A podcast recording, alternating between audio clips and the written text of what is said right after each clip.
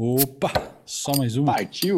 Ah, garoto. Aí sim, meu irmão. É disso que eu tô falando. É disso que eu tô falando. Tudo que é bom recomeça. Boas tantas é. e as próximas, galerinha.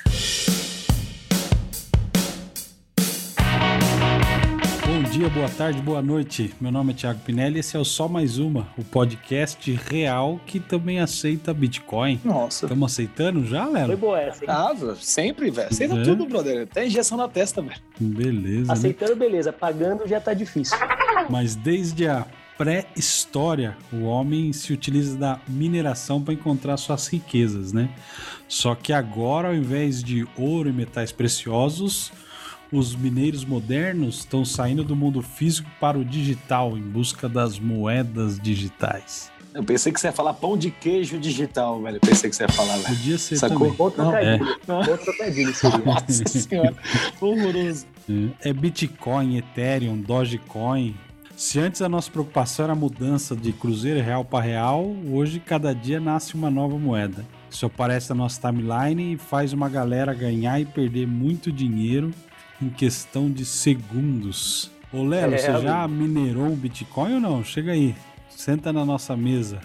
Ô, velho, e aí, Pete, beleza? Cara, o Bitcoin pra mim só no Mario Bros ali, na, né?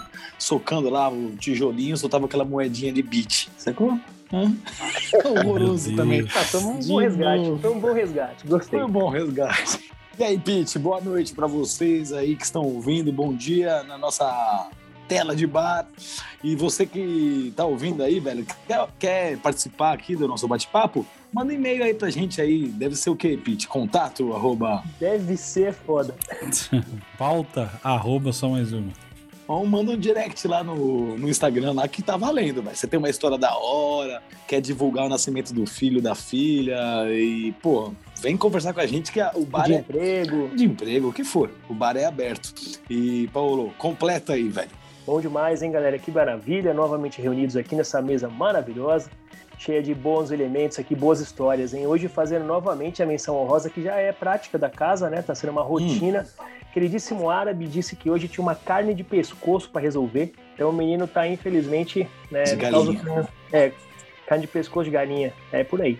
É bom, viu? É gostoso. É, né? Já comeu? É um, bom, é um bom apetite, é um bom, um bom aperitivo. Dá uma diarreia depois, mas tá valendo. É mesmo? É tipo Itaipava, então. É, então, tenho, então beleza, já conhecemos. A questão é, vamos dar seguimento aqui, porque o negócio hoje é pro pessoal conseguir investir melhor nesses novos tempos. É isso, Boldro? É isso que a gente está entendendo? É isso aí, pessoal. Bom dia, boa tarde, boa noite.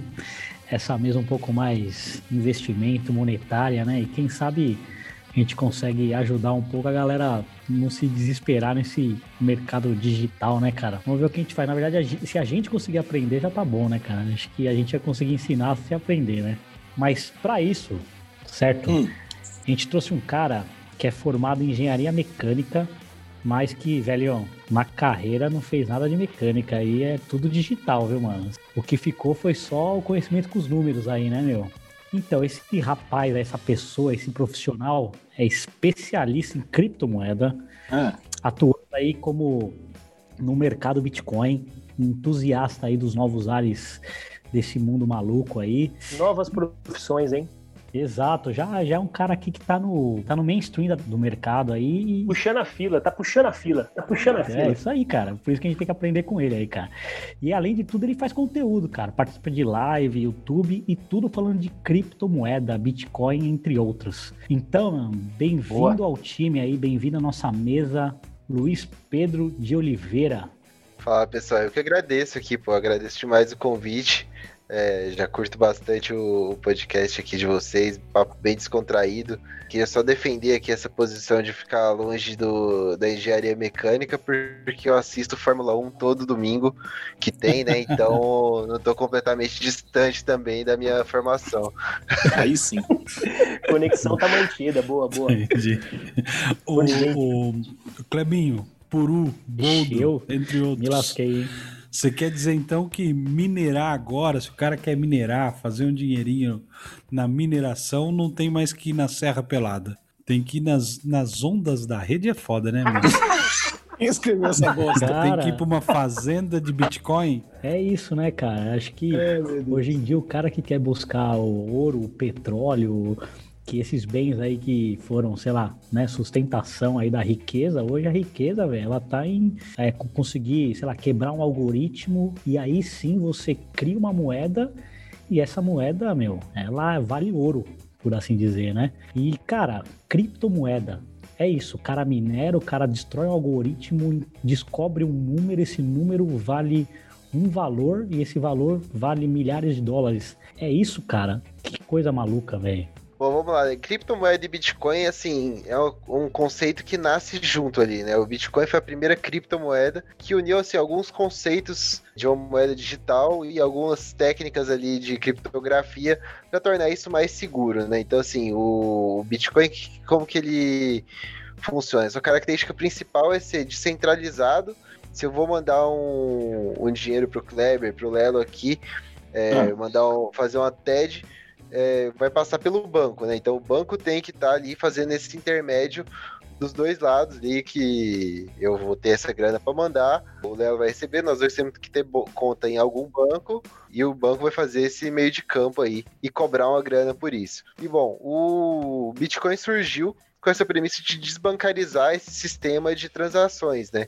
Então, essa é uma coisa descentralizada ali que utiliza de uma rede de computação para você fazer essas transações. Então, tem o que, que é a mineração, né? A mineração é a atividade que o cara vai comprovar essas transações, vai pegar todas essas transações que estão sendo emitidas, colocar num bloco e tentar provar que esse bloco dele é válido, resolvendo uma equação criptográfica lá muito difícil que só computador resolve para conseguir esse número, colocar na rede esse bloco e ganhar ali os bitcoins que são criados para remunerar essas pessoas que fazem esse trabalho, que é colocar o computador deles para trabalhar para resolver essas equações e fazer a rede rodar, né? Para ter não ter um intermediário, ter várias pessoas fazendo isso, é conseguindo garantir os dois lados é, recebendo que os dois lados têm saldo, que a transação é válida, que vai sair de um lugar e vai chegar no outro, né? Que acho que esse é o, o principal fator de preocupação, né? É garantir que as transações são realmente válidas, que elas realmente têm saldo do, de um lado e tem o um endereço para receber do outro, né? E o minerador é esse cara que comprova ali as transações, reúne todas elas e bota num bloco e coloca na blockchain, né? Que é essa corrente de blocos do Bitcoin por isso hum. que surge esse nome de blockchain. Se a gente pegar o documento que explicava o Bitcoin, é o que a gente chama de white paper, documento ali que o paper que explica o que, que é o Bitcoin pela primeira vez, criado pro, pelo criador do Bitcoin, né, o, o, tal do Satoshi Nakamoto. O Avatar. Ele... o Avatar. Japonês, peraí, peraí, peraí, é vou fazer um parênteses, velho. Esse cara, ele não deve ter usado o computador, não, ele deve ter pensado nos cálculos, hein, velho? Ele fez, no, ele fez no, no Kumon essa porra aí. Kumon. Ah. e esse cara, você não sabe se ele é um cara, se ele é um, se ele é um, se ele é um avatar, o que, que ele é, viu? Porque até hoje. É uma é... organização. É, uma entidade. Esse documento ele tem um autor, só que o autor não é, não é ninguém, não sei, é um cara. Não tem identidade, é um né? avatar, é. Satoshi, Satoshi Nakamoto. Tá certo? Mas aí, o e-paper. É, o white paper é o documento que ele fez para falar que, que era esse, essa moeda que ele estava criando e como é que ia funcionar.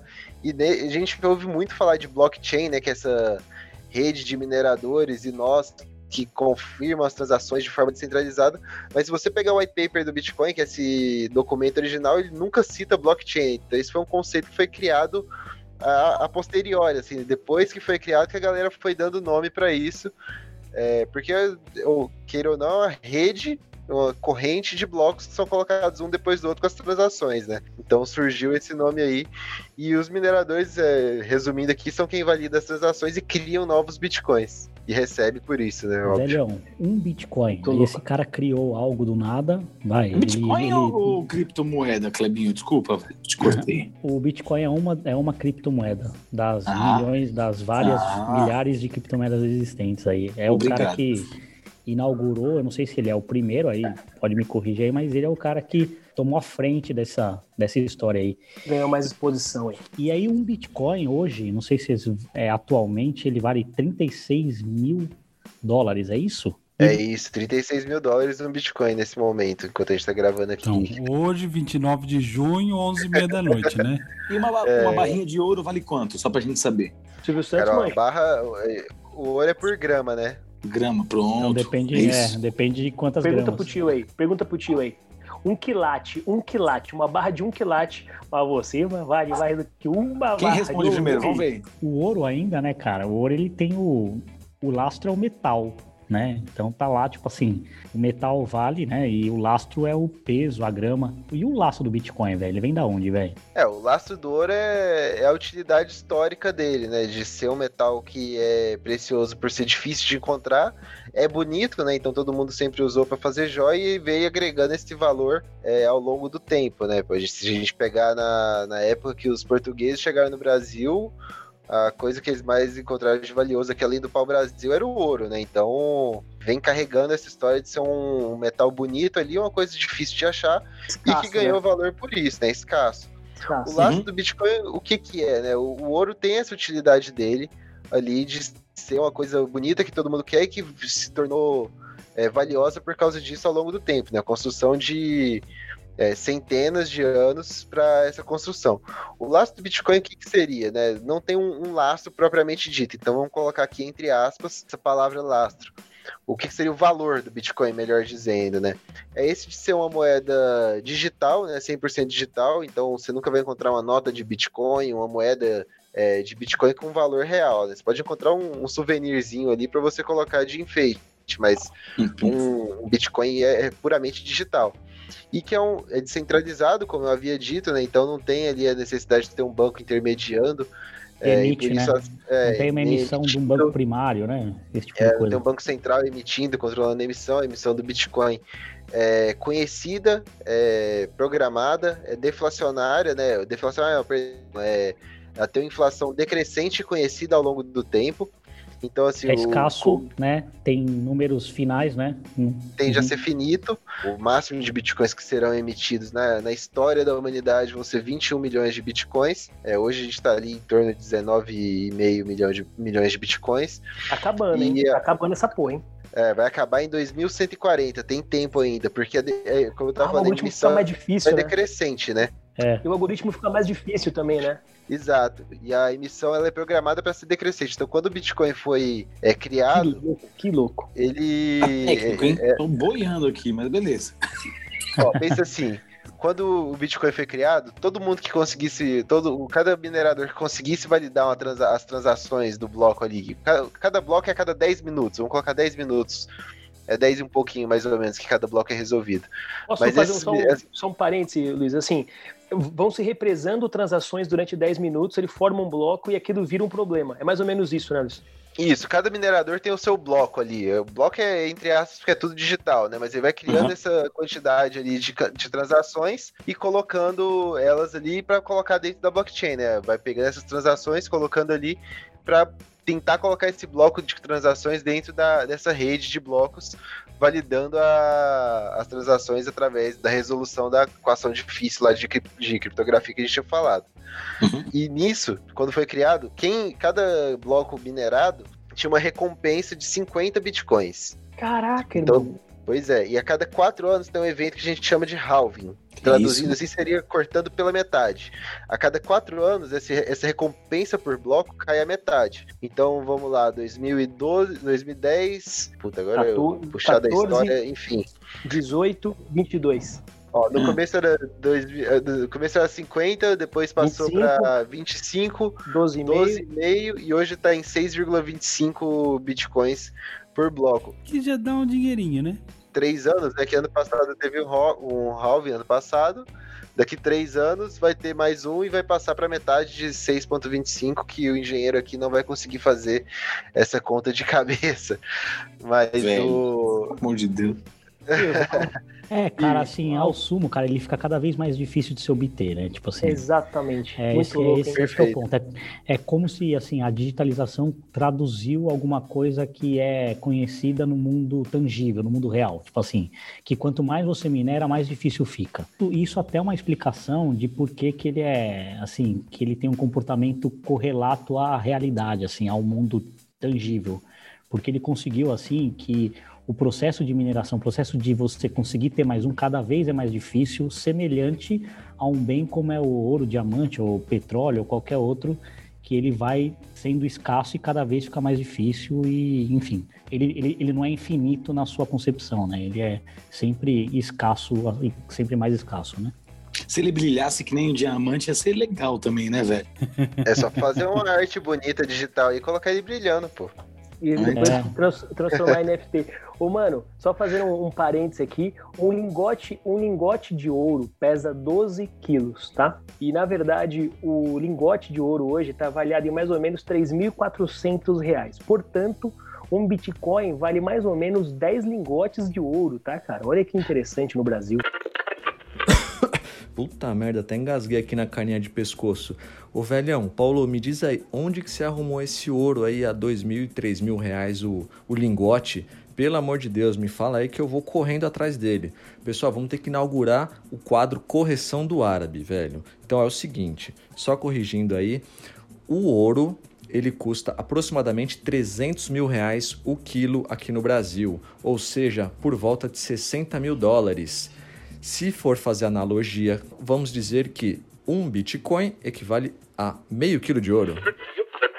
Eu tava vendo aqui, Paulo, também, pesquisando também no, no nosso tio. No tio, no que, tiozão. É, no tio. Que o preço do, de um quilate de diamante tá em 63 mil dólares, tá? Não sei. Um Bitcoin vale meio quilate de diamantes. Pronto, então um diamante tá ganhando a corrida aí, velho. Diamantezinho tá valendo Esse ano chegou a estar tá quase igual ali, hein?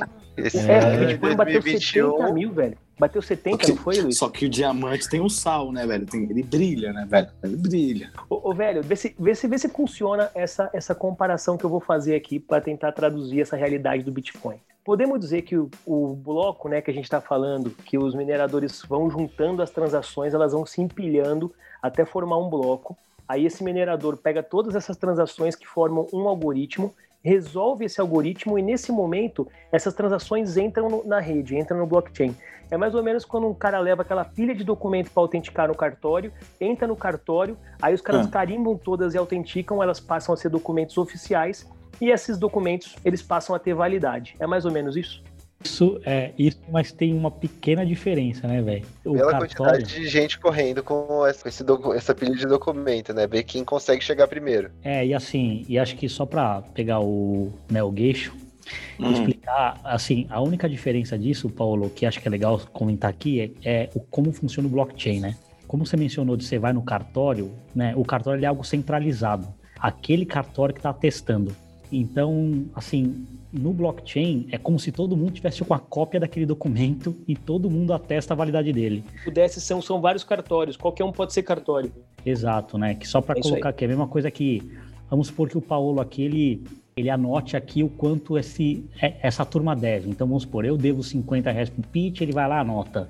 O Pete deve, deve 20 o Lelo, ele anota, né? Então o Paulo é o centralizador disso tudo, ele é o banco central. O blockchain, que é onde um o, o Bitcoin se estabelece, é como se todo mundo tivesse a sua caderneta e todo mundo tivesse que validar a transação. Então a próxima transação só entra a partir de quando todas as outras forem validadas, né? Então talvez isso é o que é o conceito legal que tira aquele questão assim, do centralizador, né? Então o Paulo nessa figura que a gente representou aqui, ele deixa de ser o banco central, ele deixa de ser a única ponta de confiança e uma possível ponte corrompida para todo mundo ter uma cópia daquele, como se fosse daquela caderneta, daquele fluxo de caixa, todo mundo tem uma cópia e todo mundo valida junto. Por isso é tão difícil de quebrar, um dos motivos, tem vários, né? Tão difícil de quebrar um algoritmo de blockchain, porque todo mundo tem a cópia, todo mundo tem a sequência e todo mundo valida se, a, se aquele novo nó, aquela nova transação é válida ou não, né?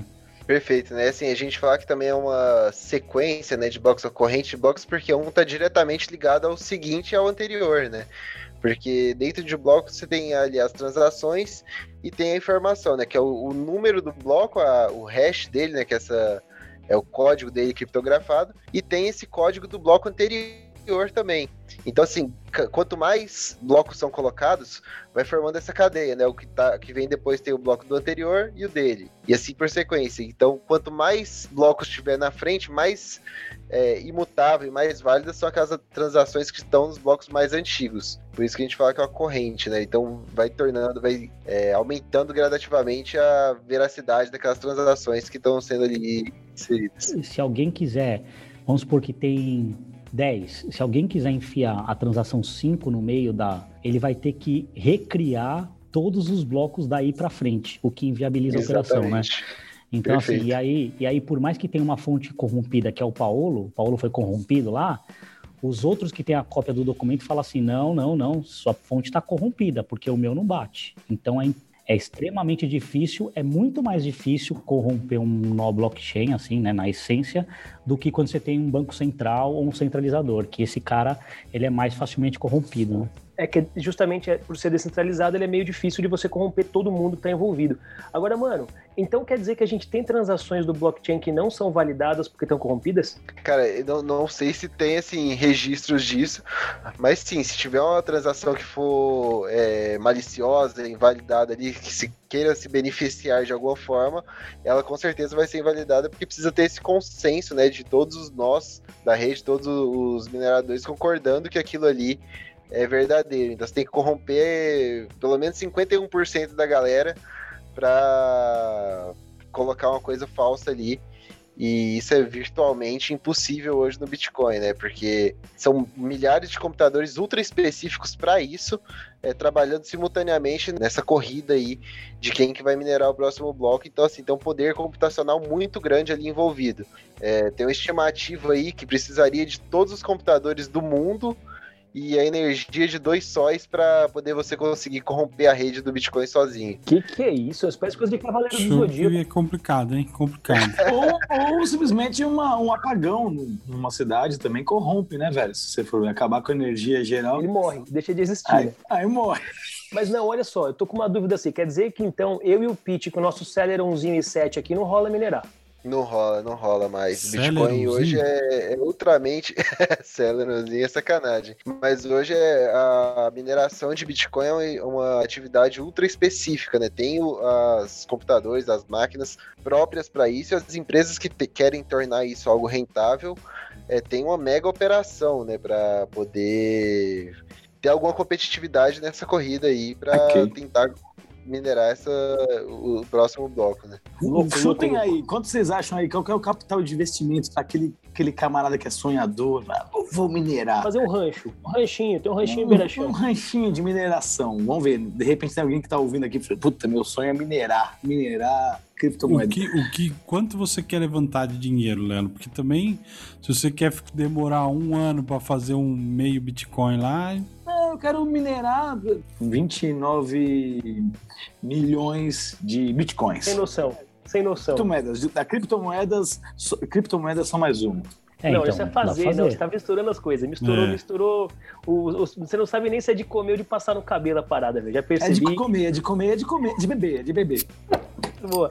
Não, Léo, deixa eu só fazer um, um, pegar o gancho do Léo aqui, que é assim, ó. Se a gente criar, quiser criar a nossa criptomoeda, só mais uma coin, é possível porque o blockchain é uma, é uma rede, é uma, é uma tecnologia, na verdade, que está disponível, inclusive as, todas as criptomoedas criadas são em cima da tecnologia blockchain. A gente vai ter que consumir um algoritmo ou criar um algoritmo, né? Ou partir de alguma coisa que já existe ou criar o um nosso que são essas uhum. regras que o que eu estava falando. Porra, é, termina em 21 milhões, ele fica mais difícil a cada tempo. É, é, o código jeito... aberto, tá? Dá para copiar, inclusive. Exato. Então você pode criar uma parada, o SM1 Coin aí, da vida uhum. e vamos ver quem tem interesse de ter ele, né, minerar e tudo mais. Quando você fala do Bitcoin, ele tem as regras já pré-estabelecidas, ah. já está andando há muito tempo, desde 2009 aí, que nem o Deus falou, e hoje então dos 21 milhões, 19 milhões já estão minerados, vamos assim dizer, ou seja, uns, dos 21 milhões possíveis, 19 milhões já existem, e esses 1 milhão e pouco, eles vão terminar em 2100 aí, é a projeção com base na capacidade computacional e, enfim, que, que existe hoje, a previsão, para poder chegar no, no último Bitcoin. Ô, Lelo, Dá para tangibilizar minhas perguntas? Respondendo a sua pergunta claramente, Lelo, você vai gastar uma mineradora pequena, custa 5 mil dólares, segundo oh. aqui uma reportagem aqui do Estadão. Segundo Aí, tio. Ó, Obrigado. E você vai ter uma rentabilidade de 30 dólares por dia. Ou seja, minerar, pra minerar Bitcoin Pra minerar ou minerar Bitcoin. Não, Bitcoin. é. Bitcoin. Então, ne- ou então seja, deixa eu terminar, Clever. Ou seja, você precisa de 160 dias para pagar o investimento. Então, basicamente é isso. Você gasta 5 Ah, então mil, vale a pena, velho. vale a pena. 120 Ainda dias está só? é o que, que os caras fazem, né? Só que isso depende do custo de energia, né? Depende do custo É, de entendi. energia de cada do país, né? Cálculo interessante. Vamos ver. É. É, eu tenho alguns colegas que já, que já montaram na casa deles mineração, não de Bitcoin, de outras moedas que por vezes é mais fácil minerar. Então, primeiro você precisa adquirir algumas, algumas máquinas, principalmente placas de vídeo, que inclusive ficou em falta no mercado de tanta gente que comprava, entendeu? Então, assim, é, assim dá para você minerar, o problema é que o custo de energia ele pode inviabilizar, né? O custo de energia que você, que você gasta mesmo, porque é muito consumo de energia em vários aspectos, né? E aí, tipo, inviabiliza a operação. Mas dá pra você montar um quintalzinho na sua casa assim, cara. Ou você muda para algum país que a energia é mais barata, de repente, ou não. Opa, É isso estou- bo- Um bom gate isso aí, hein, Lelo? Bom gate isso aí, hein? É mesmo? É um bom. É, eu tô lembrando das nossas conversas prévias aqui, né? Pré, Ah. pré-gravação aqui. Soubemos aqui por fontes bem, bem confiáveis aqui que houve um, um- veto aí no, no principal local de mineração do mundo. Onde é que deve ser o principal lugar de mineração de Bitcoin, velho? No Tibete. Pô, Tá mais perto do sol ali, não sei. Não sei. Pô, boa, boa, boa teoria, boa teoria. Mas o lugar, meu irmão, é nada mais, nada menos do que a grande China, né? China, China. E é onde tinha o maior volume, ou tem, né, de mineradores aí. Eu tô reproduzindo aqui, hein, Luiz? Você vai falando se eu tô fazendo besteira aqui, mas. e, aí, e aí os caras tiveram um veto. Fala aí, fala aí, Luiz. Beleza, a China era o principal polo de mineração do mundo, né? Porque lá a energia é muito barata, né? Fonte é, termoelétrica, né? de- de- a maioria da, da energia de lá é por queima de carvão. Era uma energia muito barata e o custo de instalação é muito barato, né? Porque é o que eu tava falando, quem pretende minerar assim para tornar isso rentável, faz pools de mineração, faz uma grande fazenda de mineração e coloca um monte dessas máquinas para rodar, né? Então, assim, papo de para cima de duas mil máquinas para você brigar grande ali nesses pools. Então, pensa, uma máquina hoje a top do mercado é, custa algo em torno de, sei lá, Hum. 12 mil, 13 mil dólares. E a galera montava isso lá, tipo, com uns galpões gigantescos e pensa, duas mil e tantas máquinas rodando ao mesmo tempo, é, resolvendo um puta negócio difícil, então gera um calor muito grande, né? Então ainda tem assim o, a questão da refrigeração ambiente para manter as máquinas operando ali no seu melhor estado. Estrutura E a fodida. China t- é estrutura fodida e assim a China tem um, uma energia muito barata e o custo de manutenção lá de, do local é barato também. Então assim era o, o paraíso ali para os mineradores por causa dessas, desses custos baixos que torna a atividade mais rentável, né? No final das contas é ali um- uma briga do quanto você está gastando com energia com quanto você está recebendo por aquilo. Então e, assim o preço da moeda também está muito atrelado nisso, né? Então, quanto mais caro o Bitcoin tiver, mais rentável tende a ser a, a mineração versus uma, uma energia mais barata, né? Você que tá ouvindo a gente na China, então, velho, já tem o Apple aí mais barato, já tem energia mais barata, toca a ficha, velho. Agora, ô, ô, Pior que não pode, hein, Lelo? Agora não pode mais. Agora não É? pode mais. A China proibiu tudo, a China tá bem contra o, o Bitcoin. É, a China é um, é um país assim com um viés um pouco mais autoritário, que Ah, quer ter o um controle pouquinho. sobre o que tá. Tô tentando ser o mais ameno possível aqui com as palavras, mas a Não dá China nada é... não, velho. No bar é ameno, velho. Porra. Tá, então os caras Tá querem saber o que que você tá faz de certo. tudo com o seu dinheiro e o Bitcoin dá, essa privacidade de não ter seu nome diretamente ali atrelado. Então, é, exchange tá sendo proibida, a mineração foi proibida agora e a galera tá vazando de lá, né? Impulsos de mineração estão vazando. O quinto maior pool foi o primeiro a começar de fato a migração. Quinto maior pool de todos que existem de, de mineração de Bitcoin, né?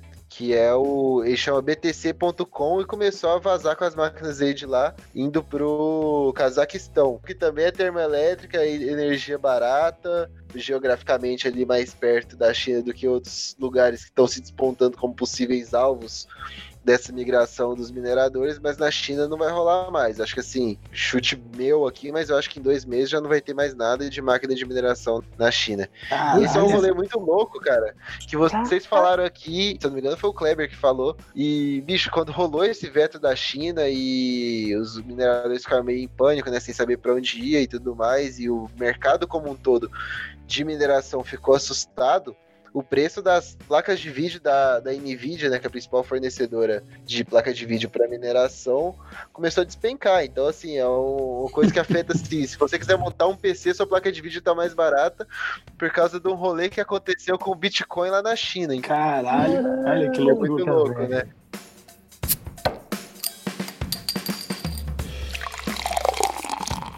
Ô, Pete, você que é um cara sagaz, velho. Sagaz. É. Tô, vamos fingir uma ficção aqui. Tenho meu dinheirinho tudo em Bitcoin. Tenho aí no, tudo, no tudo. mercado Bitcoin. É, tudo meu dinheiro. Não tenho mais dinheiro real. Cagada, né? Pra começar, é, né? Fuck, mas enfim, eu sou louco. Sou fez louco. isso, fez isso. Você fez Fiz isso. isso, comprei tudo Bitcoin. Tô andando na rua, passei do lado da, do pastel lá da. Pastel da Maria, famoso Pastel da Maria aqui em São Paulo, é muito bom, por sinal. Aí, porra, puta vontade de comer, não passa cartão, só dinheiro. Pô, eu passei da Maria, tá no posto de gasolina, tem aquele caixa 24 horas. Consigo sacar em reais o meu Bitcoin? Você é hum. louco. Não. Meu poupar com entendimento, não. Assim, desse jeito, não. É uma pergunta aí que talvez não queria fazer pro é. Luiz Pedro, Pedro Luiz e a é. parede, mas é. Consigo, Luiz? Cara, aqui no Brasil já tem algumas alguns caixas que você consegue retirar Bitcoin com, ou quer dizer, retirar reais com, com Bitcoin.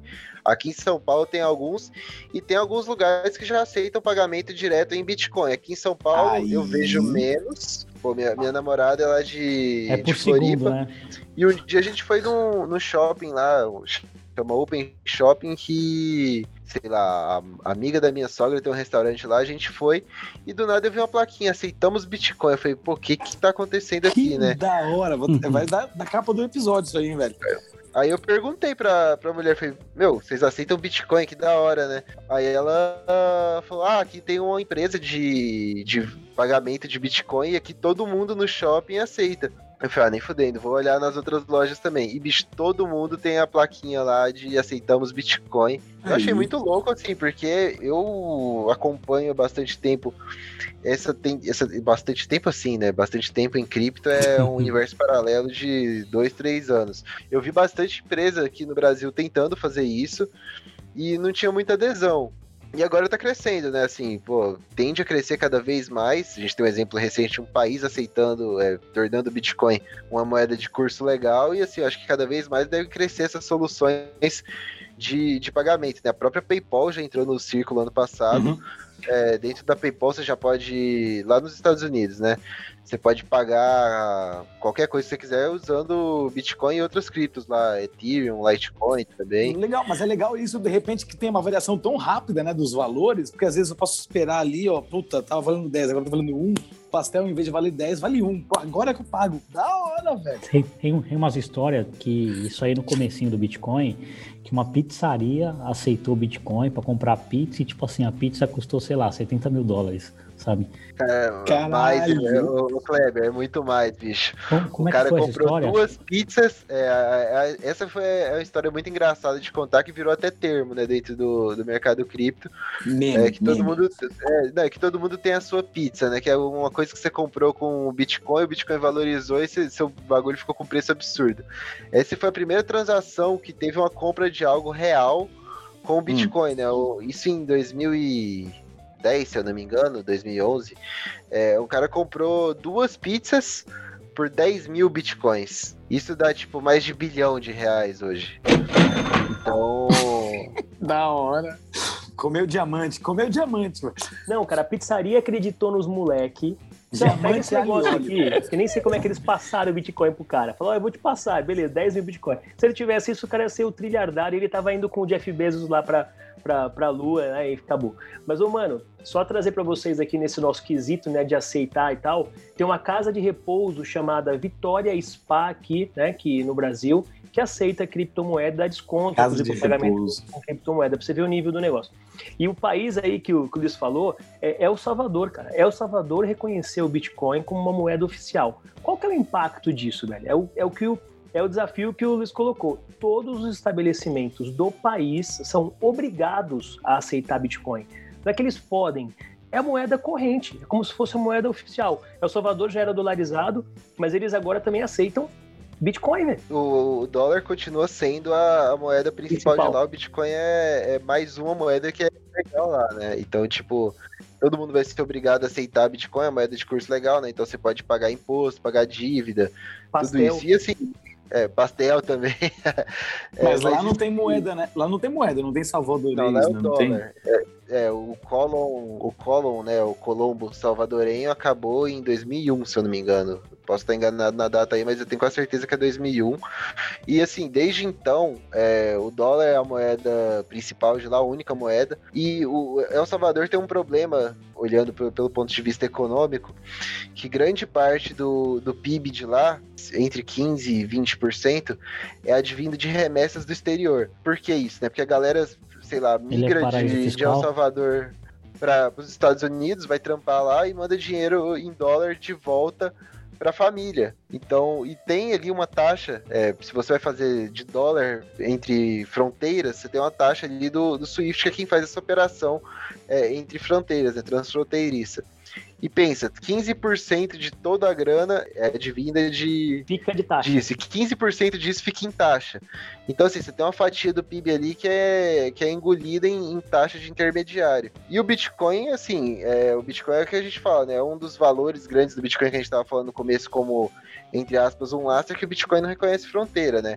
Tanto faz eu transferir, sei lá, 0,1 Bitcoin pro meu vizinho de cima ou para um brother meu que tá no Japão, a transação é a mesma. Então, ele não uhum. reconhece fronteiras. E a taxa vai ser ali do, dos mineradores. Muito louco, muito louco. Muito é que tem um caso no Canadá que eu, eu li esses dias aí que. Você tem casa no Canadá? Malu, assim, Malu, essa é muito boa. Lá em Toronto, tem muita gente que, que a família, que ele mora em Toronto, mas a família é de fora, né? Então, determinado dia do mês, os caras, a rua era lotada para o cara levar dinheiro para a família dele. E cada transação era o que o Luiz falou, cada transação era um percentual de 10 a 30% que ficava na casa de câmbio, na, né? E, e aí essa galera conseguia transferir esses valores com Bitcoin sem pagar nada, assim, pagando menos, bem menos. Então, por exemplo, se a pessoa pegava o salário dele, tipo, ele mandava, sei lá, é, 50 dólares canadenses, lá dólares, e tipo, tinha uma taxa fixa ainda que é pelo menos 10 dólares. Então, de taxa fixa já é quase 20% da parada, entendeu? E aí, se ele converter para 20 para Bitcoin ou cripto e manda, esse pênalti ele não tem, entendeu? Aí só tem a questão da flutuação que o cara fica sujeito, né? Então é sem fronteira mesmo, cara. Você quebrou fronteira nessa parada, velho. E esse é um dos grandes valores. Essa é uma moeda 100% digital, assim, que tende a revolucionar a forma como a gente, como a gente trans, é, transfere dinheiro, né? Transaciona. Ô, velho, eu tava pirando no negócio aqui. Vocês falam de, Paulo, você falou um negócio de construir bloco, né? Cada um vai somando um negócio assim. Mas, velho, vamos lá. Tô construindo aqueles tijolinhos, né, velho? Pra minerar e tal, né, velho? Eu fiquei pensando assim, se chega o lobo mal e dá uma soprada, esses tijolinhos caem, velho. A coisa desvaloriza, velho? Acho que tem, hein? Acho que tem esse cara aí. Não, não, é porque eu, eu vejo toda hora, ah, porque o Elon Musk, pipipi, peidou no, bit, no criptomoeda, o preço caiu, tá, tá, tá. Porra, e é isso que causa variação, a influência digital, porque variação para mim no ouro não tem, né? É. Tem, tem variação sim. Varia, mas varia menos. Não sei, não sei. Essa volatilidade aí, esse mundo VUCA em cima do criptomoeda, que é o foda, né, da coisa, né? Cara, a gente vê assim, a influência do Elon Musk, assim, eu falo a gente, assim, acho que todo o mercado de, de criptoativos, todo mundo que acompanha isso, vê isso com olhos extremamente negativos, né? É, bizarro um cara, a influência de um cara pode ser o, sei lá, top 3 cara mais rico do mundo, uhum. é, influenciar o curso e o preço de uma moeda com um tweet dele. Uhum. Mas assim, o Bitcoin ainda é muito novo, né? É um mercado muito novo, que assim, falando de amadurecimento do mercado, de ser algo visto com e discutido em, podcasts, igual a gente tá falando aqui, e ser discutido no círculo mais institucional, é coisa de 2017 para cá. Ainda é muito novo e você fez um comparativo de volatilidade com o ouro, por exemplo.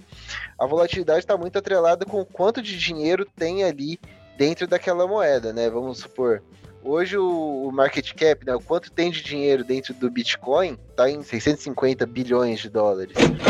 Para variar 10%, seria equivalente a sair 65 bilhões de dólares do, do mercado cripto, do mercado de Bitcoin. Então, assim, saiu 65 uhum. é, bilhões vendendo ali, tende a gerar uma, uma queda de 10 10% no preço. E se a gente for falar do market cap do ouro, o ouro hoje, assim, é, é, difícil estimar porque tem muitos mercados diferentes de ouro, né? Tanto ouro físico, a galera que compra ouro na rua ali, mercado uhum. de fundos na de ouro e tudo mais. Da ali.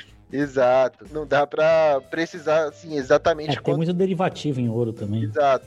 Vai de tudo isso. Mas hoje estima-se que o market cap, né, quanto tem de dinheiro em ouro, é algo em torno de 13, de 12 trilhões e meio a 13 trilhões de dólares. Então, assim, você está falando de algo que é hoje é 20 vezes mais capitalizado que o Bitcoin. Então, para o ouro cair 10%, precisa de sair 1,2 trilhão Caralho, isso é bom demais em números, velho. E... o cara é engenheiro, malandro. O cara é engenheiro, velho. A vida dele é isso aí agora, você é louco. saquei, saquei. Você uhum. percebe como que é muito mais difícil o ouro variar 10%? É 20 vezes mais difícil, em tese, o ouro variar 10% do que o, o Bitcoin. É, e ele é, ele é um mercado de pessoa para pessoa, né, cara? Ele não tem nada que regula ou que bota um freio na operação, né, cara? E é 24 horas por dia, 7 dias por semana e no mundo inteiro, né? Uhum. A gente aqui no, no Brasil e no, no, no, Ocidente como um todo, a gente sempre acorda com uma variação diferente do que a gente dormiu. Porque nessa enquanto a gente tá dormindo, a galera na China, na, no Japão, tá acordando e comprando, né? Ou vendendo. Luizito, eu vou, eu vou, vou te dar um help, uma metáfora boa aí, porque olha só, o, o ouro é velho, né, velho? E assim, o Bitcoin, o criptomoeda é nova no mercado. Então imagina na, na descoberta do ouro, se o, puta, o chefe lá da, da pré-história lá pegasse lá o, o ouro minerado, né? o chefe do Fred Flintstone. O chefe do Fred Flintstone. Fred trabalhava numa mineradora. No comecinho, limpasse a bunda com ouro, tá ligado? Melasse lá com um cheiro ruim talvez ia queimar o filme do ouro, né? E a fase que a criptomoeda está agora é esse início de tudo, né? Então ele fica frágil a influências, né, subjetividade das pessoas, mas depois que ele vai ter uma, uma crescente absurda, ele começa a se tornar inquebrável, né? Ou não? É isso? Perfeito, a analogia é, é perfeita. Tenho que tirar nem pouco. Ah, passei, caralho. o Bitcoin hoje, ele busca muito assim, não o Bitcoin, mas o mercado que acompanha o Bitcoin, as pessoas que acompanham, busca muito aval de pessoas que já são do mercado tradicional. Então você ter, sei lá, o Elon Musk falando bem daquilo é um puta de um aval pro, pro Bitcoin. Isso dá confiança para as pessoas comprarem mais e traz gente nova pro mercado. Perfeito. Você ter o, o, sei lá, agora falando um pouquinho mais de institucional mesmo. O PayPal aceitando. O PayPal aceitando, é um puta de um aval. Isso tudo foi é, gatilho pro Bitcoin crescer tanto de preço, né? Foi drive pro preço do Bitcoin no ano passado, essas coisas somadas. Começou com a MicroStrategy, né? Que é uma empresa gringa lá listada na, na Nasdaq, uhum. comprando caixa da empresa em Bitcoin. Bitcoin. Antes disso, Caralho. a gente já via é, muita narrativa do Bitcoin como reserva de valor, né? Como ali uma alternativa para as moedas tradicionais, né? Porque o ano de 2018, 2019, principalmente 2020, a gente viu um, crescente nessa é, política de diminuir taxa de juros e colocar mais grana no, na economia, e principalmente em 2020, né? Claro, teve o corona e tudo mais. E aí cada vez mais surgiu esse comparativo, né? Tá, beleza Os Estados Unidos estão injetando trilhões e trilhões de dólares e o Bitcoin é uma parada que não tem como você criar mais Bitcoin. No, se eu quiser, sei lá, amanhã dobrar a quantidade de Bitcoin, eu não consigo fazer isso. Ninguém consegue fazer isso. Velho, ô, velho, mas agora assim, ó, a gente aqui é um podcast laico, né? E assim, é, para não falar outros nomes, vamos supor que Meu, o que legal. Bozo, Laico foi vamos foda. supor que o tal do Bozo aí, o Bozo assumiu que comprou X milhões de bitcoins. Vulgo Dá uma Ricardo. quedinha, né, velho? Ricardo. Dá uma quedinha, imagina, velho. O cara ia queimar o filme, né, velho? o Bozo lá da- de, de Brasília lá, né? Não, vou te falar um número aqui, olha que número doido aqui, ó. O nosso amigo queridíssimo Elon Musk, que naturalmente é um influencer, o que ele fala vira hype mesmo, rapidão, porque ele é um cara foda mesmo, né? Tem um monte de iniciativas muito, muito, muito foda. Mas ele, além de falar do Bitcoin, que ele começou a falar bem, né, ou, ou fazer comentários de futuro, ele simplesmente colocou um bilhão e meio de dólares no, no Bitcoin. Ele comprou um bilhão e meio de dólares. Com isso, o cara, além de matar a cobra, ele mostrou o pau. Então ele ganha uma certa relevância na hora que ele fala. Você compra um Tesla com Bitcoin se quiser. Isso, aí depois ele pegou uma empresa dele que é fodástica, que a Tesla falou que, que quem quiser pode comprar com Bitcoin. E depois esse cara chegou, por algum motivo aí que também tem N teorias, e falou o seguinte, depois de não sei quanto tempo aí, né, Luiz? Acho que duas, umas semanas, um mês, falou o seguinte, Um, um mêsinho aí. é, não aceita mais Bitcoin nessa porra, não. Não vou aceitar, não. É não mesmo? Mais Bitcoin. Rolou que que- isso, mas vai ele falou assim, ó, eu não aceito mais Bitcoin porque o consumo de carbono é muito mais alto por causa do Bitcoin. É a, pegada, é a pegada digital, né, velho? Não, Porque falam é, isso também. sei né? lá que- É mais fácil eu, eu- eu derrubar a árvore do que consumir energia que Não, faz, né, então, é por conta do consumo energético. Ele fez uma teoria É. aí. E, mano, ele deu uma chacoalhada no mercado de Bitcoin absurda, que inclusive ele tá numa tendência de, desde que ele falou isso, tem uma tendência aí de queda em grandes linhas. Mas olha que doideira, um cara com poder econômico fudido chacoalhou um mercado de 60 bi aí que o. Que o Ah, E, o- e parece que o pessoal do mercado, do de MB lá ações, deve hein, ficar puto com isso, É. né? Porque não, não deve sofrer essas influências, né, velho? Porque a moeda tem muito mais benefício do que a moeda real, né? Mas velho? ela tá- quebra ela paredes, quebra. período, é o período inicial que você falou, Lelo. Tá sujeito É, o a período inicial. É isso. Tadinha, mas É assim, aguenta, a mas aguenta, aguenta, aguenta, aguenta o. Tadinha. Ô, Luiz, você já ouviu alguém falar Bitcoin? Tadinha pro Bitcoin? É, olha que expressão bonita, velho. Essa foi bonita, cara. Eu fiquei tocado aqui. É, o Aí, Bitcoin, ó, assim, é, eu, eu vou, vou citar um cara que não gosta de Bitcoin para falar da característica do Bitcoin. Né? O Bitcoin ele se mostra ser antifrágil, né? Que cada vez que ele cai e passa por um momento ruim de preço, ele volta mais forte Mais forte. e mais estruturado, né? Isso, assim, pra mim, o máximo. e Eu tô citando Nassim Taleb, que é um cara sim, sim. é, mega leve, influente mais, e que essa é. semana desceu o pau no Bitcoin também. Mas falou ele era mal pra entusiasta, caramba. né? Isso, ele, É. há, há alguns anos Quem é? Quem é esse cara aí? Lelo, É o cara do Cisne Negro que a gente citou no VUCA. Ô, Luiz, a gente Ah, falou desse sim, cara aqui, da teoria da É. Ah, antifragilidade. vocês falaram? Pode É crer, pode crer. episódio nosso. É, a gente citou no episódio de VUCA, então, pessoal, Um do VUCA é, tem a ver com cripto, hein, pessoal? Ele era um entusiasta, ele defendeu a descentralização, o modelo, e o blockchain é animal mesmo, é uma tecnologia foda, tal, independente do Bitcoin. Mas agora ele, ele tá escorregando no que ele falou, não- mais ou menos isso, não foi? Não? É, ele tá querendo ir contra, falando que o Bitcoin não chegou em lugar nenhum e é um grande esquema, como se fosse uma, uma pirâmide, né? O Ponzi.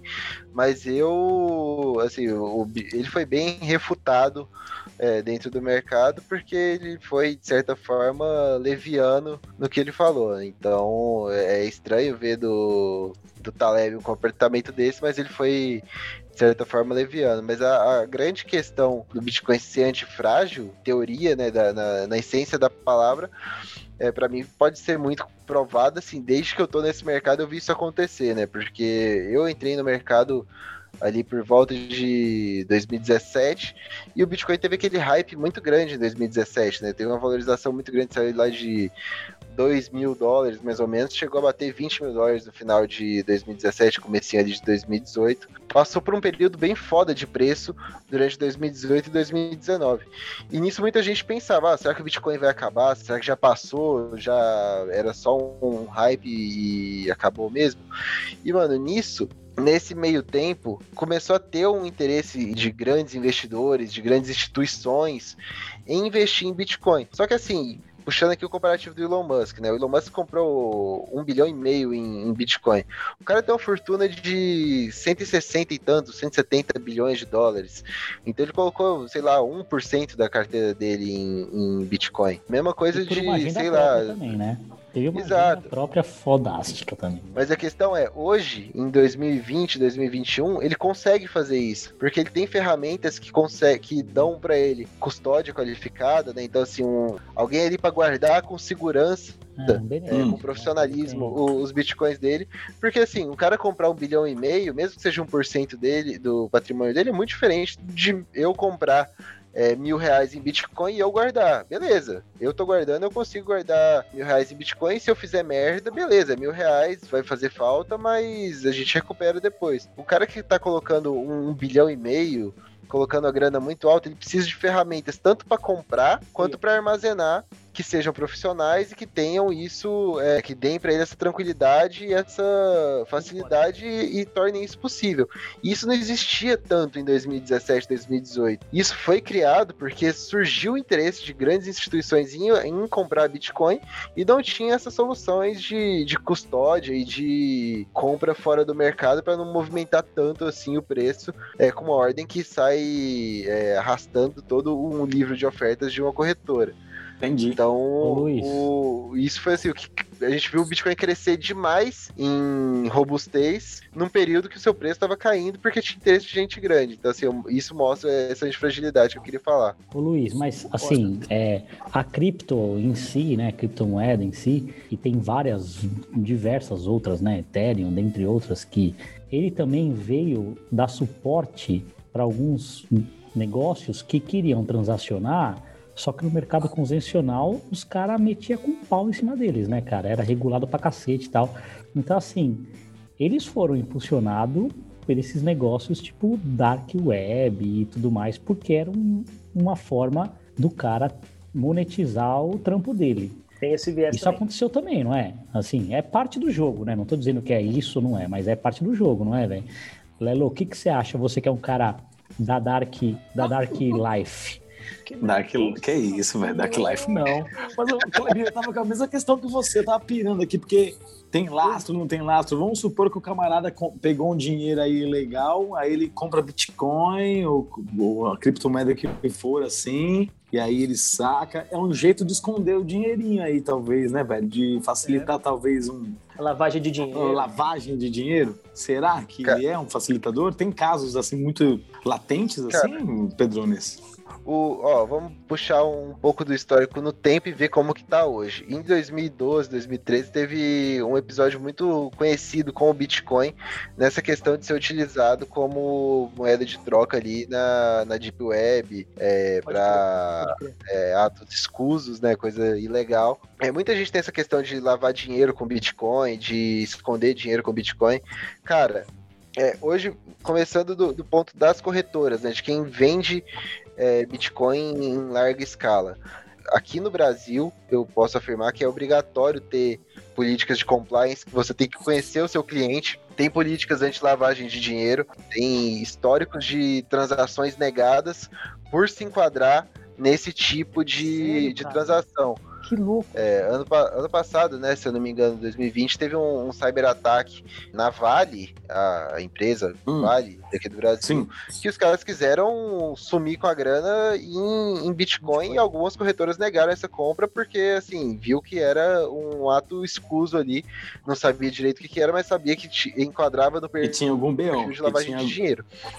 Tinha, tinha BO, tinha boi na linha. Hoje, assim, no, no mundo todo, a política de AML, da que chama anti-money laundering, né, anti-lavagem de dinheiro, e o KYC, né, que é Know Your Customer, conheça o seu cliente, que é você ter os dados do seu cliente, ter os registros dele, assim, coisa básica para um exchange funcionar legalmente. Olha que louco. Então, Mas os caras encontram é... isso na, na ponta, né, hein, Luiz? No Exato, meio que... existe, né? E assim, ok, né? Porque é uma forma de transacionar, né? Mas na ponta, né, lugares como o Brasil e exchange com credibilidade, como a que você trabalha e tantas outras que são legisladas de uma maneira correta, severa, né? É tipo assim, você consegue às vezes observar isso, mas nesse meio, né, você tem muitas vezes outros países, outros lugares, onde se você não conseguir mapear a entrada e a saída, lascou, né, cara? Cara, sim, mas o, o Bitcoin ele não é 100% privado, né? Ele é, de certa forma, rastreável. Você consegue chegar é, com investigação ali pela blockchain e com inteligência de, de investigação ali chegar na origem, que seja na corretora que, que onde o cara negociou. Tem um episódio bem recente disso, é, é. que foi o, o, FBI recuperando uma grana aí de uns hackers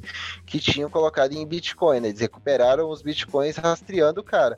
Porque assim, cara, uma transação na blockchain, né, tem um endereço de, de saída e o um endereço de destino. E isso é um código de letras e números ali, não tem o seu nome atrelado àquilo.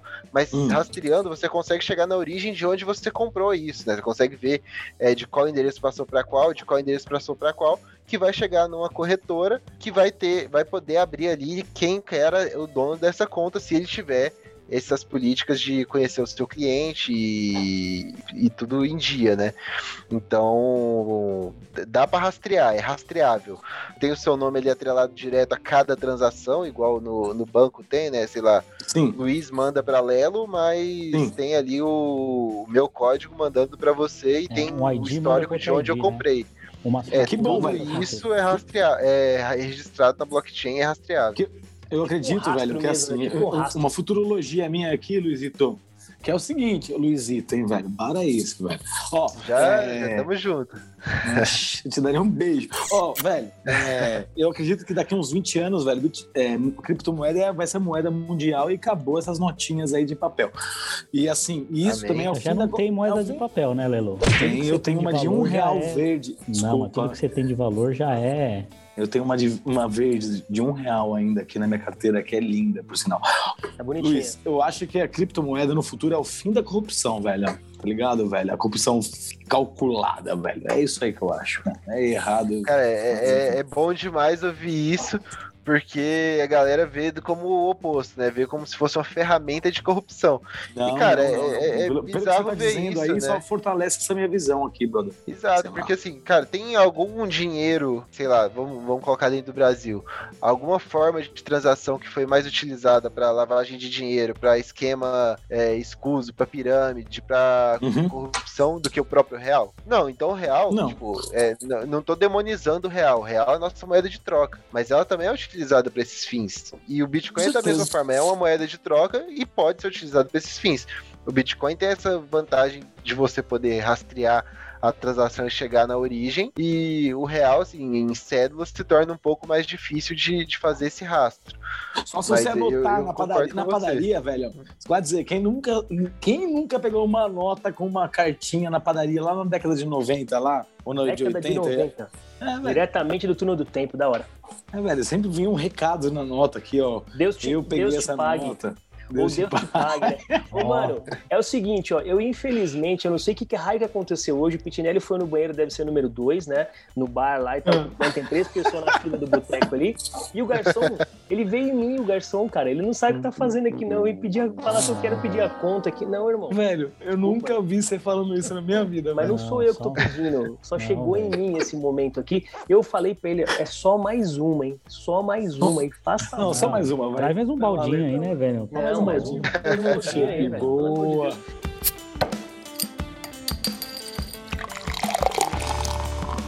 Porque eu acho que é o seguinte, uma coisa que a gente não falou aqui tanto, e a gente falou um pouco, mas acho que é legal comentar com algumas pessoas, porque essa parada tá aparecendo em todo lugar, né? É, é, é hype e ele é um hype oscilante, cada vez em mais força. Cara, você tem que entrar, você tem que ter. Pô, o Luiz colocando aqui a evolução disso no tempo, né, e o que se espera dele. Mas as pessoas têm que entender que tem riscos envolvidos, riscos do momento em que a moeda tá. Na analogia que vocês fizeram aqui antes, né, que é, tá ainda no, num momento de validação, vamos assim dizendo, né? Que riscos que vocês enxergam aí que existe hoje, né, para a pessoa entrar no Bitcoin ou nas moedas digitais, na, na, nas criptos aí que os riscos podem ser exponenciais, né? Como é que vocês enxergam isso aí, galera? Cara, eu vou começar aqui, velho. Eu acho que ah. tem algumas coisas, cara. Primeiro, eu vou pegar né? essa mais uma que eu pedi aqui, vamos ver. É, quando você compra uma criptomoeda, hum. assim, você acaba comprando um código, hash, uma assinatura, e isso, velho, é, é o portador, é seu. Se alguém pegar esse código, é que nem, né? Né fazendo uma analogia, é que nem você tem sua grana. Se alguém pegar sua grana e comprar, você deixa de ter. É ao portador. Ou seja, e se você perder esse código aí, você fica sem. Hum. Perdeu e você nunca vai conseguir recuperar. Lelo, quando Ah. você pega dinheiro, você fica na sua carteira, se Hum. você perder, o que acontece? Eu vou pro bar e choro, velho. Sei lá, peço, É. peço uma breja de graça. Com a É. cripto é a mesma coisa, hein, cara? E os, os hackers, os piratas, eles olham a ponta mais frágil desse algoritmo, que é o quê? Que é nós. É a Hum. gente precisa estar bastante seguro da onde a gente deixa esse hash, porque se o cara pegar esse hash é o portador. Não, mas peraí, eu acho que eu boiei aqui. Não sei se eu tava prestando Eu te atenção no. explico. Como é que eu perco essa porra literalmente, velho? De um jeito fácil de explicar. Em cinco palavras. Se você tem um número, esse número é a sua carteira, é o seu código, é o seu valor. Se você perder esse número, você perdeu, velho. Mas como é que eu Você perdeu seu perdi? valor. Como é que eu perco literalmente Tá bom. esse número, velho? Rapidamente explicando. Se você deixar no seu micro e apagar o arquivo sem querer, se você Ai, anotar caralho, no não. papel e você esse papel você perdeu no bolso, lavou e deixou. Ah, é como se fosse a senha do, do, do bagulho, é isso? é, tipo, Mas aí é, fica pra na quê? verdade é o seu valor. Não é não, Luiz? Me ajuda aí que eu não- os, os ouvintes vão achar que eu tô Desenrola aí, maluco desenrola aqui. eles. Ó, vamos lá, tem dois, dois jeitos de você guardar Os criptomoedas. Né? botequeiros. Uma é você comprar por uma corretora e deixar lá na sua conta, e a corretora tem a conta, o código dela, né? E tá tudo lá junto. E a outra é você criar a sua própria carteira. E o que, que é uma carteira, né? A carteira são três, são dois códigos principais, vai. É, é a chave privada e a chave pública. E isso está registrado na blockchain. Você abrindo, criando a carteira, está criando ali o seu lugar para você ter os seus bitcoins ali na blockchain do Bitcoin. Gente Você tá tem o seu porquinho, você tem. Você tem o seu É como se fosse seu porquinho. Seu porquinho, seu Tá porquinho. Exato. E nisso você tem dois códigos que são a chave privada e a chave pública. O que Tá. que é a chave pública? A chave pública é o que eu vou passar para você caso você queira me transferir Bitcoin. E se você quiser que eu transfira Bitcoin para você, você me passa a sua chave pública. Tá bom. Então, beleza. É como se fosse, sei lá, é, o seu e-mail, o seu endereço de e-mail. É, o seu Tá. Pix, pronto, É o o seu Pix. Pix, perfeito. E a chave, chave privada é a senha do seu cofre, bicho. É a senha do seu e-mail. Tipo assim, Tá se eu bom. tiver só o seu endereço de e-mail, eu não consigo entrar nele, certo? Eu consigo só te mandar um e-mail. Consigo Certo. te enviar uma mensagem. Então, assim, você, você tendo a chave privada de outra pessoa, você consegue acessar a carteira dela dentro da blockchain do Bitcoin e manejar o saldo dela da forma que você quiser. E outra Não tem coisa. verificação dupla, tipo, bate no meu celular, que o Google faz, então. Não, é o portador, velho. Sim, se você deixar na, na exchange, na corretora, você tem tudo isso. Se você optar por você fazer a sua custódia, você é o responsável, a, a pica é sua, você que responsabiliza. Por isso, quem tá ouvindo, vai pro mercado Bitcoin, com o nosso amigo Luiz Pedro. aí, que é Corretoria aí pra hora. segurar, pra ajudar. Nem sou eu que tô fazendo jabá, hein, galera. E tipo assim. Mas agora outro- aqui, o- ô velho, ô velho, mas assim, aí Clebinho, vai. Então, em, em- vez de alguém roubar a minha senha, em particular, eu perdi, de fato, eu não lembro e não tem aquele botão esqueci minha senha. Tipo, esse dinheiro, esses. Fica no, fica no limbo, isso? Já era. Se, se fudeu, não tem pra onde buscar ajuda, não. Se você perdeu sua chave privada, não tem como você recuperar, cara. E é tipo assim, a, a criptografia do Bitcoin ela é irreversível, né? Então, se você Nossa, tem a sua sogro, chave meu sogro pública, estaria perdido. Ah, é, tipo assim, você pensa, aí você fala, puta, perdi minha chave privada. Ah, lembrei, eu passei minha chave pública pro Luiz um dia pra ele me mandar Bitcoin. Não adianta nada você ter sua chave pública, é completamente irreversível você voltar da sua chave pública pra sua chave privada, justamente pela segurança, né, Pra não, não conseguir um, um hacker ter sua chave pública e conseguir a sua chave privada através disso. É completamente irreversível. O... a menos que você faça Tem sua uma- chave pública igual a sua chave privada, né? Não, não tem como não fica gerado automaticamente. E tem uma Ah, quantidade de, de códigos ali diferentes, de números e letras diferentes. Tem uma analogia muito boa, cara, que é do Don independente, é. A Tapscott. geração delas é independente. Você não consegue de uma É. levar pra outra, nem que você tenha uma máquina quântica rodando do cacete a quatro, são independentes. Episódio de física É, quântica pintando na área, hein? Que beleza. Caraca, mas assim, Tem é meio uma- triste, meio triste isso aí, hein, Fala aí. Mas, Leandro, deixa ele fazer a analogia. Faz aí, faz aí. É, tem uma analogia que a galera fala que o Don Tapscott fala que da chave privada para chave pública é igual do, do frango pro nuggets. Você não consegue pegar um nuggets e transformar ele de volta em um frango. Mas o a chave, mas o nuggets é feito do frango, né? Então assim, ela é derivada matematicamente da chave privada. A chave pública é derivada matematicamente da chave privada, mas é completamente impossível você reverter isso com a tecnologia atual, né? Estamos falando aqui em Só se você for o. Sashimoto lá. Mas se é, você for o Sashimoto. Não, nem consegue. ele consegue. Nem ele consegue. é já era. impossível hoje. É, Entendi. é feito pra ser impossível, porque nem ele consiga e ninguém no mundo consiga. Tem muito Bitcoin perdido de gente que perdeu a sua chave privada e não tem como recuperar. Sim. E Simplesmente tá, no, não tem. e tá no limbo? Tá tipo aquele filme Já do. era, já era. Leonardo. Tá no limbo, perdido, já era. Ou você acha, ou o cara acha de volta, ou já era pra sempre. Caralho, não e é tem por isso que, tipo piratas em assim, busca de tesouro peri- perdido, velho? não Navegando tem, bicho, não velho? tem como fazer isso. Caralho, velho. Ó, vou fazer a E é por isso, aqui. assim, que precisa, né, da, da- de ter essa custódia qualificada pra cara que é gigante igual o Elon Musk. Ele não vai guardar a chavezinha privada dele ali Galera, mercado, mercado Bitcoin, galera. É isso aí, previsão, previsão Já tô patrocinando aqui essa porra, caralho. Previsão aqui para um futuro próximo, hein? Vão ter os piratas quânticos que vão buscar os tesouros perdidos aí da rede do Bitcoin. Ah. Da hora, hein? daria uma bela história em quadrinhos, hein, mano? Piratas Puta que Paulo, eu espero que quando chegue lá eu, eu já não esteja mais na Terra, bicho. Espero que demore pelo menos uns 100 anos aí, que eu pretendo viver bastante ainda. Mas espero que demore uns 100 anos pra chegar nesses piratas aí, viu? Ô, Lelo, mas não é diferente que você, não é diferente que você perder 100 reais, velho. É a mesma coisa, perdeu 100 reais, Não, mas às o vezes. cara achar 100 mas reais já era, velho. Mas É, você, não, pode, 100 às reais, vezes. Hoje, Mas- É o portador. Quem tem Mas é peraí, mas Kleber, quando você perde 100 reais, a primeira coisa que você faz é voltar o caminho de onde você veio, não é? Mas você acha? Isso. Então, nesse Não vai caso não achar. tem isso. Aí você vai achar o, a sua calça que você deixou o bilhete anotado, só que Ou tá- passou água ou- já era. Não, mas às vezes você volta pra padaria onde você perdeu, você pode conhecer alguém da sua vida, você pode conhecer uma pessoa que vai Então, mudar a mas sua você vida. recupera 100 reais. Mas não, mas você que você vai encontrar 100 reais no chão que você deixou cair. Impossível. Ô, velho, mas o, o Luiz, então, é o seguinte, velho, no finalzinho aqui, eu pensei num negócio aqui, velho, e, gente, não tem Pergunta hoje minha, não. Ah, pô, não tem pergunta não. Hoje, o tempo, como é muito técnico, hoje o Luiz foi um professor pra gente, então hoje é verdade. perguntas do, do, do maestro, do mestre. Pode ser ou não? Ô, Opa, ô. Luiz, vamos lá. Minere perguntas, como se fosse numa sala de aula, nos os bons tempos da terceira série, né, do, do ensino fundamental, quando a gente tinha medo daquelas perguntas de última hora da professora, do professor. Chamada oral? Chamada oral. chamada oral. Minere algumas perguntas sobre tudo que a gente conversou hoje aqui. E veja se a gente vai acertar ou não. E quem tá ouvindo também pode brincar mentalmente. "Ai, Eu sei, eu não sei, pipipi, popopó. Faz as perguntas Consegue? aí, Luiz. Faz umas perguntas pra Se gente. quiser dar um pit stop, como É. Oi. Simplificando, tem faz que pensar aí, não, não precisa ser assim, não tá ao vivo. Pô, vamos lá, hein? Vou começar com uma. Qual que é a melhor exchange do Brasil? Brincadeira, gente. Boa, mas assim, Mercado Bitcoin. Já você pode escolher, Passei você pode minha, escolher era. os três alunos, né? porque o Pitch ainda tá no banheiro. Mas aí você pode escolher o Lelo, o Paulo ou o Kleber. O primeiro A aluno tá responder. grande, hein, bicho? Tá louco. A fila do Mas banheiro tá perguntas grande. básicas, tá? Perguntas básicas. Mas- né?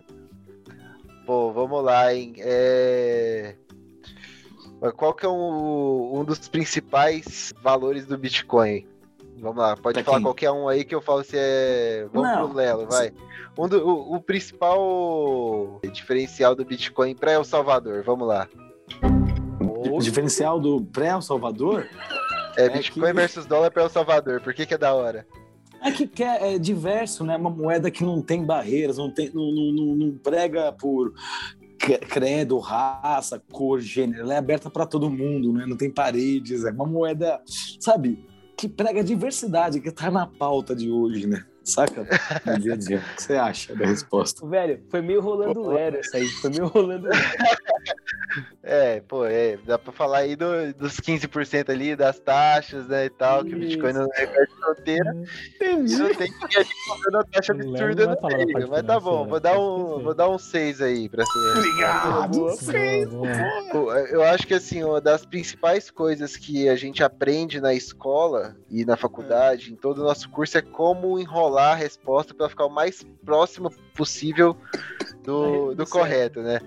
Eu fiz é, na faculdade, acho que assim, a coisa que eu melhor aprendi foi como enrolar uma resposta simples para parecer que eu sei alguma coisa. Eu não enrolei e você muito, fez isso muito bem. Desculpa aí, professores da faculdade, se alguém estiver ouvindo isso, eu sabia tudo Dá que eu tava nada, falando aí. No bar, velho, não é livre, velho. O bar não tem preconceito, velho. Pessoas que Vai, bar- Sei lá que meu, vai, vai que meu professor tá na mesa do lado, você tá louco. Mas os caras que estão no bar Professor- professor-. Todo professor que eu encontrei professor no bar é Lulu. gente boa, velho. Pode ficar cegado. É isso aí. Bom, vamos lá então. Agora vai pro, pro Paulo, hein? Qual que tá sendo o país mais filha da puta com o Bitcoin recentemente? Ô, meu irmão. Aí, Ah. China, né? China. China. Ah, velho. Eh, Justifique sua resposta, justifique sua resposta. Ah, então, é, ó, já tá. A China, a China colocou um veto aí à, à, à mineração dos bitcoins aí as, e as corretoras de bitcoin, ou seja, atrapalhando profundamente ou, ou bloqueando né, essas duas atividades e fazendo com, os- com que os caras saiam desse local aí para continuar a atividade em outros países. né? Nota 10 estrelinha, pô, tá louco. Que isso? garoto. Na testa? Porra, CDF da porra. Lembrei do, do Bom Nota Dia, o 10 solzinho com o Bom Dia da Tia Tia Laura, da hora. Bom, va- vamos minerar mais uma pergunta aqui pro Kleber, que o Kleber hoje aqui deu aula também, tá manjando pra caramba. É Isso. E, ó, não deixe o elogio te bloquear, viu, Kleber? Não faça o elogio fazer você parar de andar em frente, viu, moço? Nossa, que psicologia, beat psicólogo coach. aqui. ó. É coach. É, beat, é o bitologia aqui. Tem o mesmo poder Beat de coach. crítica negativa, velho. É beat coach, É. beat coach. Agora tem que pensar no mais difícil, né? O cara mandou bem hoje, falou pra caramba, entende do, do negócio, eu tenho que Exigir buscar uma mais. mais foda aqui Não um pouco. precisa não, velho. Precisa não. Trate, Não precisa- diferentemente- trate diferentemente os desiguais, velho. É isso aí. Olá, olá. Por que, que quanto mais antigo um bloco é, mais confiável ele é? Porque o esforço de você corromper um bloco desse é você reajustar todos os blocos em seguida para que aquela operação esteja correta. Perfeito, né? Porque um bloco tá ligado no outro pelo, pelo código de um pro outro. Então, assim, se um tá validado, os outros também. É, você É, quanto mais todos trás ele outros. tá, mais gente na frente dele tá. Vamos lá, oito, hein? Porra, beleza. Que bola. isso, passei de mas aí-. É, Caralho. a resposta essa foi muito direta, não, não retomou o enunciado. É, tipo assim, pra finalizar aqui, foi uma, foi uma resposta arrogante, né? De quem. né, velho? Muito bom, cara. Muito bom, velho. Muito bom. Ah, da hora, hein? Foi bom demais. Ô, Luiz, uma última questão pra você agora, velho. Você que trabalha no mercado Bitcoin, você recebe o salário em criptomoeda, meu irmão? Não, bicho, não, não recebo. Recebo em reais mesmo. Saquei. Mas assim, há uma conversão ali de boa parte do que eu recebo em, em cripto. Não é uma recomendação que todo mundo faça, assim, eu compro bastante cripto, me envolvo bastante no mercado, porque eu trabalho com isso e vivo isso Uhum. é, 24 horas por dia, 7 dias por semana, né? Assim, o mercado é bem volátil, exige ali um, um estômago e uma maturidade. Então, quem quiser começar, começa aos pouquinhos e vai entendendo a dinâmica do mercado, que é bem volátil, né? É isso aí, mano. Porque você, você defende a parada e vivencia a parada. É isso aí, mano. É isso aí. Foda. É, Genuíno, tem que ter- genuíno, genuíno. Boa, boa. Bom Tem que ter a pele em jogo ali, né? Luiz, cara, se o pessoal quiser te encontrar aí, pô, pra você falar um pouco mais disso, você é um garoto, vou falar aqui, né? Pô, um garoto como bem representa essa, essa nova geração aí, garotos é, exemplares e fodásticos no que fazem. Fala um pouco de você, velho. Como é que o pessoal te acha, velho? Cara, eu não, não trabalho muito minhas redes sociais próprias, então assim, vou sugerir que me encontre mesmo no, no mercado Bitcoin, no Instagram do mercado Bitcoin. É, a gente faz um morning call todos os dias, às 8 da manhã. Então a gente traz as principais notícias, debate ali, é, um pouquinho de como que isso afeta o preço, e no final a gente tira dúvida no chat ali, é, de quem perguntar alguma coisa sobre o mercado cripto, a gente sempre tira as dúvidas ali, bate um papo com o pessoal.